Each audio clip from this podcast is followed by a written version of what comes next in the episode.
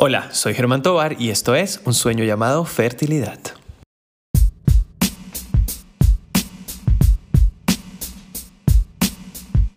La donación de ovocitos ha sido uno de los hitos más importantes en la medicina reproductiva. Poder mejorar las tasas de embarazo cuando nos vemos enfrentados a la disminución de la reserva ovárica o en donde la calidad de los ovocitos dificulta lograr este sueño. Hoy vamos a hablar de la ovodonación, así que comencemos. Bueno, muy buenas tardes para todos y bienvenidos una semana más a un sueño llamado fertilidad. Como lo escucharon en el intro, hoy vamos a hablar acerca de ovodonación. Esta técnica que desde hace más de 25 años nos ha permitido lograr embarazos en aquellas parejas cuya función ovárica, ya sea en el número de la calidad de los ovocitos, está disminuida. Organizando este podcast y recordando cada oportunidad que he tenido de conversar acerca de la donación de ovocitos con mis pacientes, me doy cuenta que se repiten dos preguntas en la gran mayoría. La primera va encaminada en saber algo de la donante, es decir, quién es la donante o por qué donan. Y la segunda se relaciona con ese temor en cuanto a no saber qué va a pasar eh, con el material genético o qué voy a sentir en el proceso de donación. Es así que el día de hoy quiero enfocar esta conversación en esos dos aspectos. Lo primero es explicarles un poco cómo funciona el programa de donación.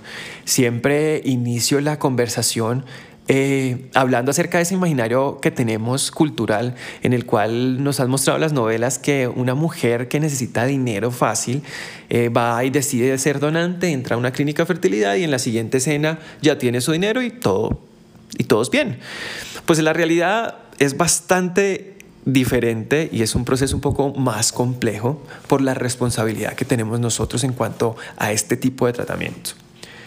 Por lo general, eh, nuestras donantes son mujeres menores de 28 años que llegan al centro de fertilidad por un proceso de voz a voz. Eh, mujeres que han sido donantes hablan con amigas que las, eh, y les comentan cómo es todo el proceso y deciden darse la oportunidad de, de ingresar al programa. Siempre eh, y analizando cuál sería el perfil de las donantes, la gran mayoría son del área de la salud. Son auxiliares de enfermería, psicólogas, trabajadoras sociales. Y mi conclusión muy personal es que eh, deben tener o tienen este tipo de, de trabajos sociales como de contacto con personas, porque este es un proceso altruista. Debe haber un motor de deseo real de ayudar a alguien a conseguir un embarazo porque la parte económica pasa a ser un quinto, sexto, séptimo plano.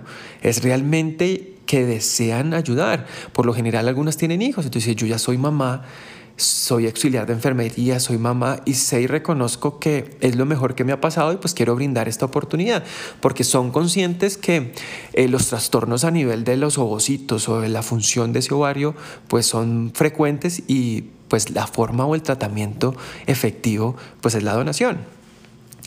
Diría yo que aproximadamente el 30% de las mujeres que ingresan en el proceso de selección eh, eh, son las que terminan finalmente cada uno de sus pasos. Entre esos pasos tenemos, eh, inicialmente es valorada por el médico, se evalúan sus antecedentes, cómo está el examen físico, cómo está su reserva ovárica. Igualmente, como criterio inicial, la hormona antimuleriana que le hemos hablado anteriormente para evaluar cómo está su reserva, porque lo que buscamos es mujeres que con concentraciones de hormonas bajas me puedan dar una buena respuesta. Porque igualmente eh, necesitamos tener protocolos adecuados para, para este tipo de tratamiento. Cuando ha pasado esta primera parte, eh, son valoradas posteriormente por el psiquiatra. Eh, una de las prioridades es entender que el verdadero motivo que ella tiene es ese altruismo y esa necesidad de ayuda. Si vemos que tiene alguna otro un motor diferente, pues no sería apta. E igualmente se indaga por, por todos esos antecedentes eh, psicológicos, psiquiátricos, sociales y, de la familia, que si bien hay algunos que tienen rasgo genético que pueden ser heredables, hay otros pues que ya son culturales en cuanto a crecimiento y educación, pero buscamos personas maduras que eh, realmente sepan y entiendan que lo que están haciendo y en qué proceso se van a, convertir en esta ayuda en cuanto a, la, brindar la oportunidad de lograr el embarazo para otras parejas.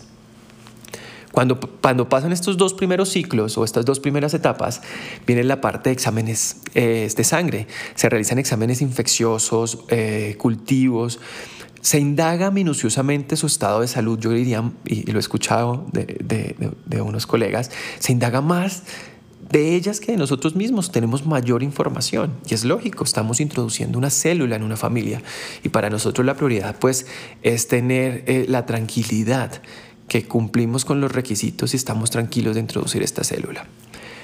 La parte genética es otro de los marcadores importantes. Eh, se realizan estudios genéticos de las enfermedades más prevalentes a nivel de Latinoamérica eh, que tienen factor heredable y deben estar totalmente negativos para que ella pueda seguir eh, el proceso de selección. Después de estos dos meses aproximado que dura cada una de estas etapas, teniendo su cariotipo normal, sus estudios genéticos, infecciosos, psicológicos y médicos, se considera apta a la candidata para ingresar al programa de donación. ¿Cómo hacemos este tratamiento? Hemos hablado posterior, eh, previamente perdón, a eh, cómo es un tratamiento de fertilización in vitro, eh, en el cual fisiológicamente hay hormonas que hacen que la mujer ovule un folículo o un ovocito al mes. Pues en, en, este tipo de tratamientos como la fertilización in vitro usamos medicamentos, hormonas que permiten que crezcan no solo un folículo, sino varios folículos y así tener un número de ovocitos mayor. Por lo general se hace un emparejamiento uno a uno es decir, una donante para una pareja. Colocamos o inyectamos o administramos la medicación que iría en una fertilización normal a la pareja, se las administramos a la donante, mientras vamos preparando la cavidad, el endometrio, el espacio donde voy a dejar el embrión y donde va a anidar a la pareja receptora. Eh, posteriormente pues, se hace la aspiración folicular, que es la extracción de los ovocitos, se inyecta con el esperma de la pareja, posterior a cinco días de crecimiento en el laboratorio, se transfiere el embrión a la receptora. Importante aclarar acá eh, que la legislación colombiana y, las leyes que nos rigen establece a lo que yo llamo y les explico así a mis pacientes, eh, este tratamiento es doble ciego. Es decir, la donante no sabe quiénes son ustedes, la pareja receptora, ni la pareja receptora sabe quién es la donante. Es mi potestad como médico especialista hacer, servir de puente, decidir y escoger cuál es la mejor donante para la pareja vienen preguntas siempre en consulta de, bueno, ¿cómo se escoge o cómo saber qué es la mejor donante? Eh, los parámetros de, elección se basan en el fenotipo, es decir, evaluamos cómo es la, pareja receptora, la mujer, entonces tenemos en cuenta características como color de ojos, de piel, contextura, eh, estatura, para poder definir eh, esa, esa, esa, donante que va a servir durante, pues, para el tratamiento como tal. Igual ah, se generan muchas dudas. Cuando empezamos, obviamente es un shock inicial y siempre les digo, ustedes no me, tienen que dar, no me tienen que dar respuesta en este momento. Cuando hablamos de donación con mis pacientes que requieren este tratamiento, les digo, ustedes vienen a consultar.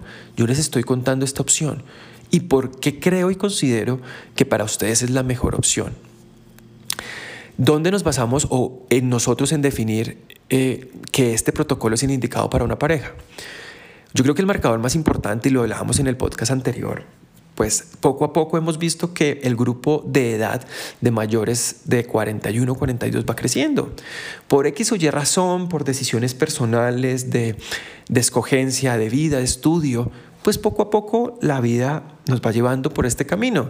Y en el momento que tomamos la decisión, pues posiblemente o probablemente la edad nos está jugando en contra. Recordemos que eh, un parámetro importante y lo más importante, diría yo, es la edad. Y siempre lo decimos, la fertilidad es cuestión de tiempo. A mayor edad, menor tasa de embarazo y mayor probabilidad de pérdida. Llegamos a edades en que las tasas de embarazo son muy bajas, en las cuales si hacemos un comparativo y tenemos claro nuestro objetivo, que es un bebé sano en casa, pues la donación es una herramienta bastante útil, adecuada y sana a mis ojos de poder conseguir este sueño.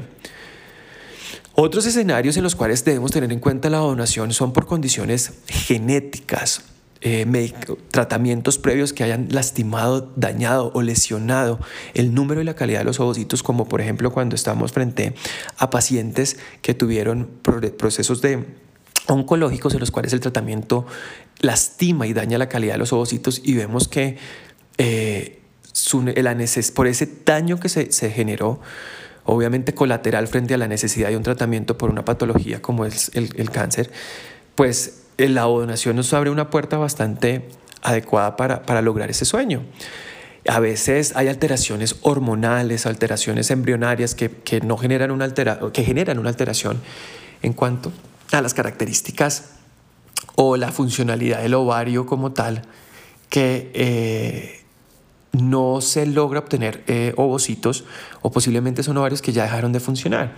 Son diferentes escenarios en los cuales se debe evaluar y para nosotros también es, eh, se hace un paralelo para poder dar a entender que este tratamiento pues brinda esa oportunidad grandiosa de conseguir el embarazo.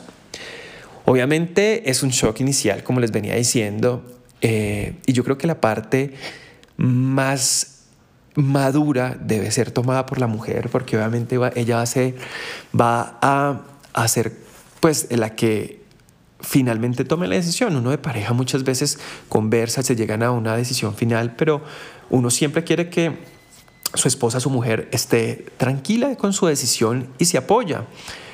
Eh, eh, la mujer en este escenario debe hacer una concesión eh, de corazón y de cerebro en cuanto a los pasos que se van a dar. Hay un grupo de parejas que son muy pragmáticas y dicen, listo, si mi objetivo es un bebé sano en casa, pues este es el mejor escenario que yo pueda tener. Hay otras que se tienen un poco más de tiempo de analizar la situación, porque hay una, hay una variable importante que todos tenemos, todos yo creo que alguna vez lo hemos pensado independientemente que, que se quiera o no tener un hijo, es cómo sería mi genética en una persona, cómo esa emoción, ilusión de tener un hijo y poder decir, mire, se parece al abuelo, al bisabuelo, eso es, es, es una imagen que sí, que está en la cabeza de todos. Y obviamente esto cambia un poco las ideas. Pero igualmente al buscar que sea un fenotipo similar, pues se va a buscar que tenga ciertos rasgos similares. Recordemos que esto también es 50-50, 50 de la mujer y 50 del hombre. Y eh, aquí entro ya a hablar acerca de de la duda en cuanto si van a estar mis genes o no. Obviamente esto es una información genética diferente de una célula diferente. Es un mapeo diferente, o sea, es una, es una cadena de interruptores que ya está establecido que el propio cuerpo de la mujer puede generar que se activen o inactiven. Puede moldear, entre comillas, de cierta forma esta información genética. Es lo que llamamos eh, epigenética. La epigenética que siempre se ha hablado es eh, la que vemos a diario en parejas que han adoptado bebés. Con el tiempo vemos cómo estos niños adoptados se mimetizan en la familia, van adquiriendo mm, comportamientos, características, formas de hablar, de moverse, de vestir, que son similares a los padres porque va de la educación, hasta el punto que a veces ni se da uno cuenta y ya está se ha girado, en hace unos años se ha girado a hablar de la epigenética intrauterina, que es aquella que moldea de esa información que hay entre mamá e hijo. Entonces, eh, es como esa comunicación que permite moldear, entre comillas, estos genes. Y al igual el vínculo que se genera, deja atrás cualquier, no es mi, no es mi información, no es mi vocito, alguien deja atrás cualquier tipo de pensamiento. Siempre me gusta contar la anécdota con mi primer caso de donación que hice hace cinco años y notaba cierta, cierta dificultad de la, de la mujer. Se veía que era también la forma como de, de cumplir este sueño, pero, pero le costó durante el tratamiento inclusive. Pero después de la transferencia cambió el chip. Yo pensé, Dios mío, ¿qué pasó? No, esto es, esto es mágico también, esto tiene cierta, cierta parte emocional que ya ella con mi hijo, mi hijo, mi hijo y, y, nada.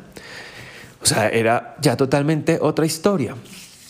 Entonces, y también se generan o se abren muchas dudas en cuanto a cómo va a ser el, el, su evolución, el crecimiento. ¿Se debe hablar con el hijo? ¿No se debe hablar con el hijo?